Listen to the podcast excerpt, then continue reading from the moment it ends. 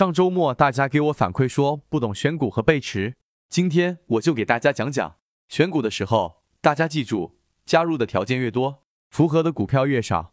如果大家一次性选出来很多股票，那就加筛选条件进去，条件越多，股票越少，质量相对来讲就越好。不知道加什么条件的，我讲几个供大家参考：一、趋势，大级别股价趋势向上的优先；二、板块，有板块效应的优先，也就是一个板块内有很多同类型买点的优先；三、涨停板，有涨停板的优先；四、业绩，业绩稳增长的优先。五、形态，K 线形态对称优美的优先。六、利好，行业和股票有政策利好的优先。二、背驰。上周我讲过精确介入卖出的视频，里面我认为是已经详细讲了如何看背驰了，但还是有朋友不理解，所以我就再讲一下。大家注意，我所讲的背驰和缠论原文肯定不是一模一样的，是做了调整的，因为理论和实际是有区别的。我没见过有谁能做到和理论一模一样的操作。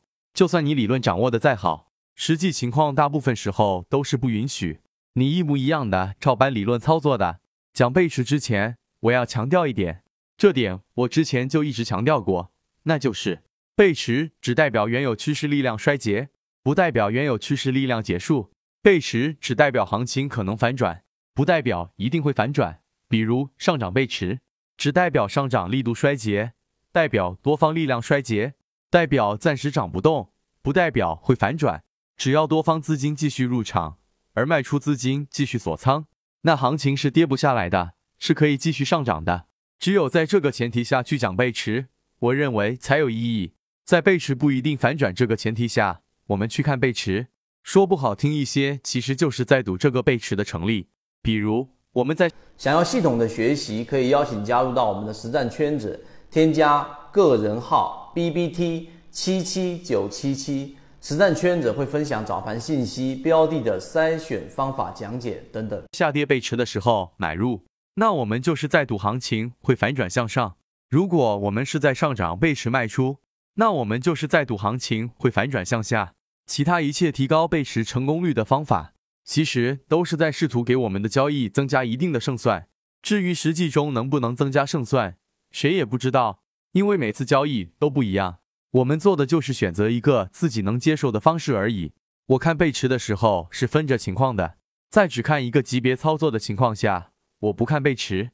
比如我只做日线的话，我就不看背驰，除非结合着周线买点看，我才看背驰。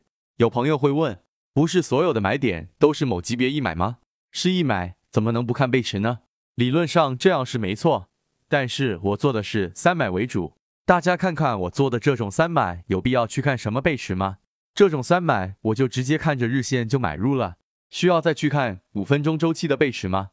根本就不需要。我在日线阳线的时候买入，五分钟早就变成上涨线段了，五分钟都上涨线段了，难道我还要去一分钟看背驰去？